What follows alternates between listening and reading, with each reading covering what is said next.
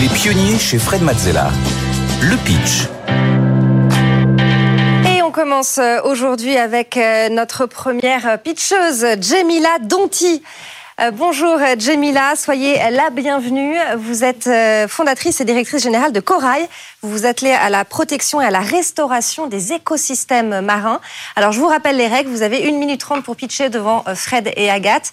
Suivront des questions, des conseils aussi, mais d'abord c'est à vous. Si je vous disais que vos vacances étaient finies, que manger du poisson ne sera plus jamais possible pour des millions de personnes. Les récifs coralliens, qui abritent 25% de la biodiversité marine, qui nourrissent 500 millions de personnes dans le monde et qui décorent vos photos de vacances, vont disparaître si nous ne faisons rien. Si je vous disais maintenant que vous pouvez changer les choses grâce à votre entreprise, chez Corail, nous engageons les entreprises dans la régénération des écosystèmes marins des côtes africaines, qui sont des réserves de biodiversité et des puits de carbone. Aux entreprises qui cherchent un impact positif, réel et traçable, nous proposons des programmes d'investissement RSE pour replanter du corail plus résistant et des crédits carbone pour replanter mangroves et herbiers marins protégés. Et nous sensibilisons les populations locales grâce aux aquariums ludo-éducatifs dans nos nurseries. J'ai grandi à Madagascar, dans un écrin de paradis. Mais en 2020, la pandémie suspend l'activité de la ferme de corail de mes parents.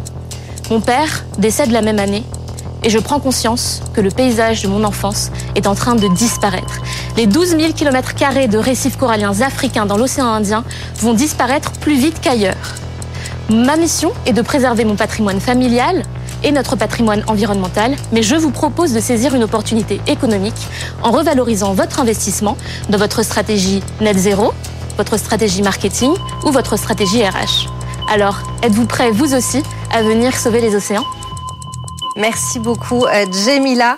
Jemila Donti pour euh, Cora et Fred. On commence avec tes questions. Oui, alors on a tous envie de vous suivre, euh, mais comme il s'agit d'aller impliquer des entreprises, je me demande quel est le levier qui les décide justement à vous suivre, au-delà de, l'émotion, de l'envie évidemment d'aller contrer ce, ce, fléau actuel.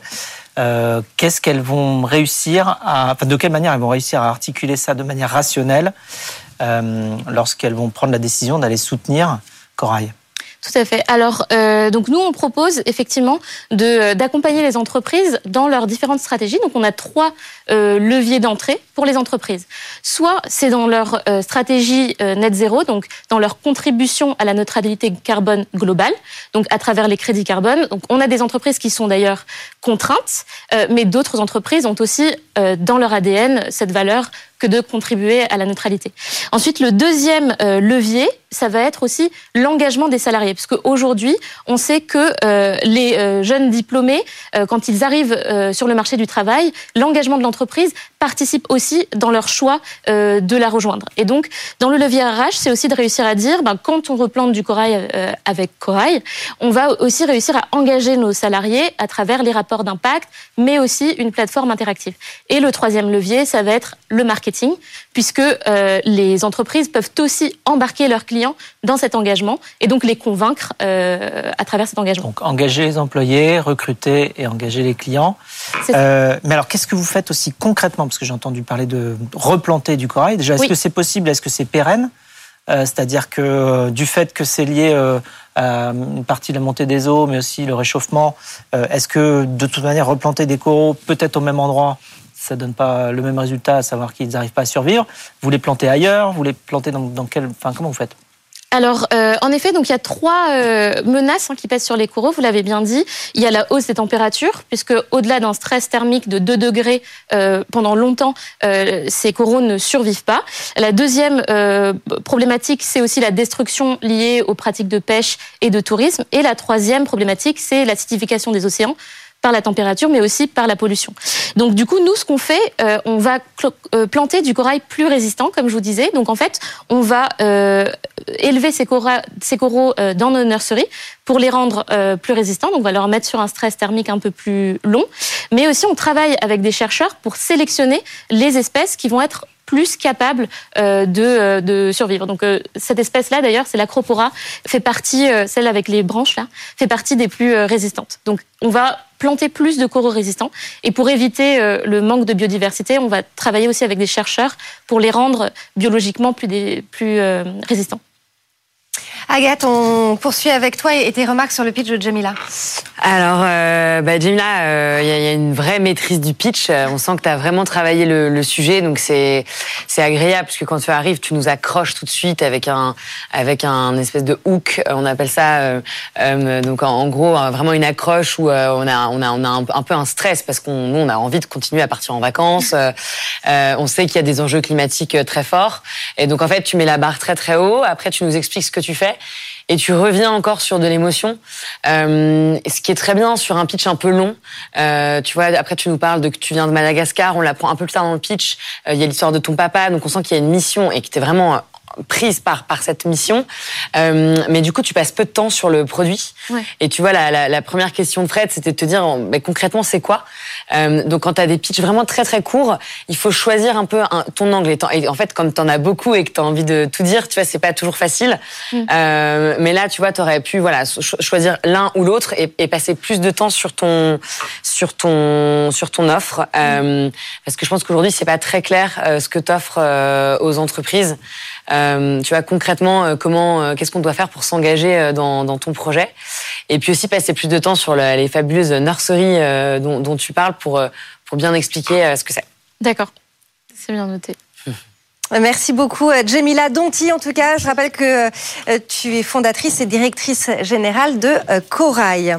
Allez, on accueille maintenant notre deuxième pitcher du jour. Il s'agit de Samy euh, Bouden. Bonjour Samy, vous êtes le directeur général de Ticket Chainer.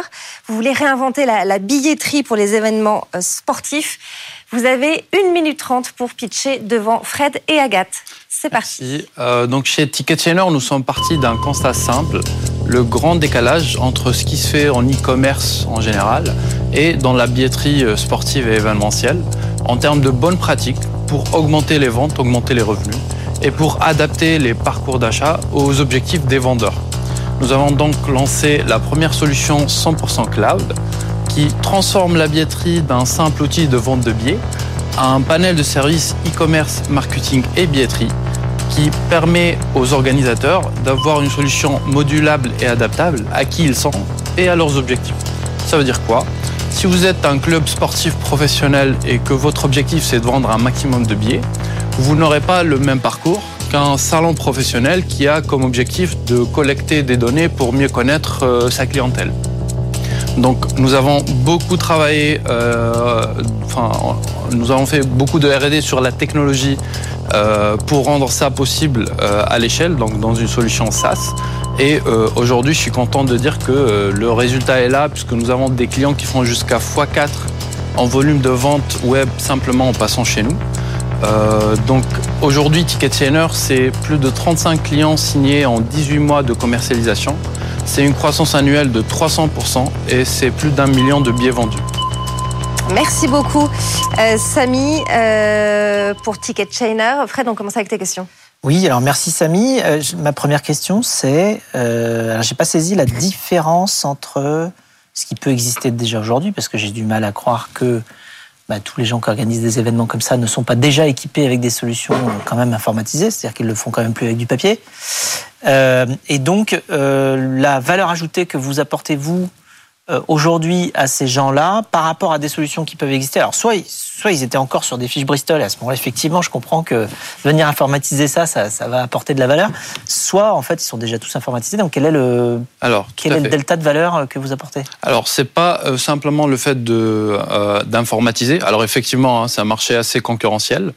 Euh, nous, la vraie valeur ajoutée, c'est vraiment d'offrir une solution qui est simplement configurable euh, à tes objectifs à toi.